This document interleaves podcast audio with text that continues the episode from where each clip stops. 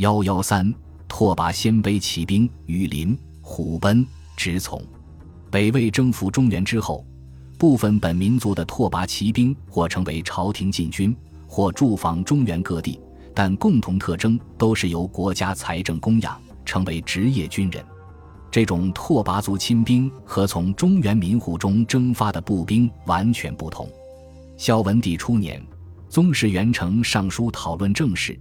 其中一条就是“时曰雨林虎贲，边方有事，暂可复战。常数以遣番兵代之。番兵即从汉地民众中征发的步兵，服役期多为一年期，因其征发原则是成年男子每年需服一个月徭役，遂由十二丁各出圈一匹，补贴一丁服役一年。而职业化的拓跋骑兵称羽林或虎贲，区分自有来历。世宗行考制之法，庸表曰：五人本晚上格者为羽林，次格者为虎贲，下格者为直从。或累计征数，靡所不赦；或带甲连年，负重千里；或精战损伤；或年老衰竭。今时以本格，则其如初，有爽于先，退阶多吉。此变则以不衰，理未通也。这是世宗宣武帝时期之事。但元雍上表引用的是北魏惯例，用拉弓力量将士兵分为羽林、虎贲、直从三级。元雍上表提到，这种考评涉及到退阶夺级，说明羽林、虎贲、直从都是享有正式品级待遇的职业军人，而非从普通民户中征发的一般士兵。由此也可以理解。北魏后期，张仪父子要求将五人排除出吏部全选的清品之列，引起羽林、虎贲即将千人烧毁其家。因为羽林、虎贲不仅是职业军人，也是拓跋鲜卑的部族成员，自然不甘心其政治地位被剥夺。普通民众中征发的戍兵不会有这种奢望。拓跋鲜卑的部族兵分为羽林、虎贲、直从三级。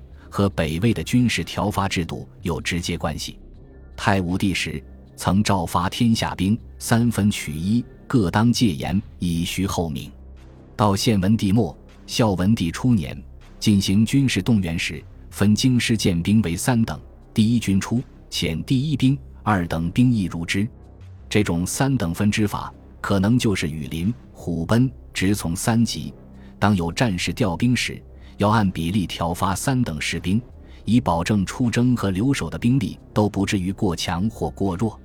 直到清代康熙帝平三藩等战事，驻防京师的八旗兵仍保持这种按比例抽兵出征的做法，应当是北方民族的传统习惯。关于北魏的驻军，还有一条史料很重要：自太祖平中山，多置军府以相威慑。凡有八军，均可配兵五千。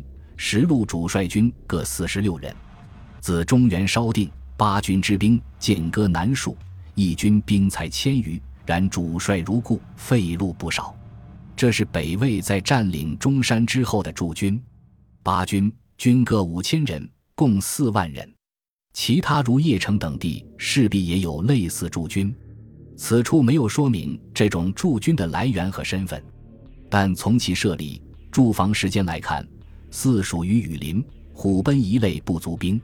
另外，这些部队在向南方边境调发时，也是采用抽调兵员的方式，而非成建制整体调动。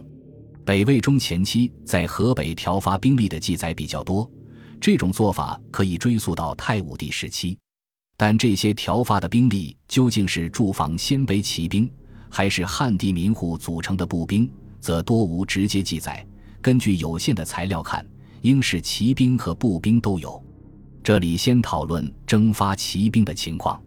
如太平真君六年（四百四十五年）十一月，北魏关中地区发生改吴武装起事，刘宋政权给予这支武装很大支持。拓跋焘遂决意报复，选六州兵勇猛者二万人，使永昌王人、高梁王那分领为二道，各一万骑，南掠淮泗以北，袭清徐之民，以食河北。此次调发的二万人都是骑兵，所执行的任务也是拓跋骑兵较为擅长的冬季袭掠，所以应使驻防中原六州的拓跋部族骑兵和前述中山军府剑戈难戍的情况类似。次年，北魏为镇压盖吴武装，继续从河北地区调兵，发定、即、向三州兵二万人屯长安南山诸谷，以防越役。这里未提及兵种，但其任务是驻防秦岭诸山谷，防止盖吴军逃往刘宋方向。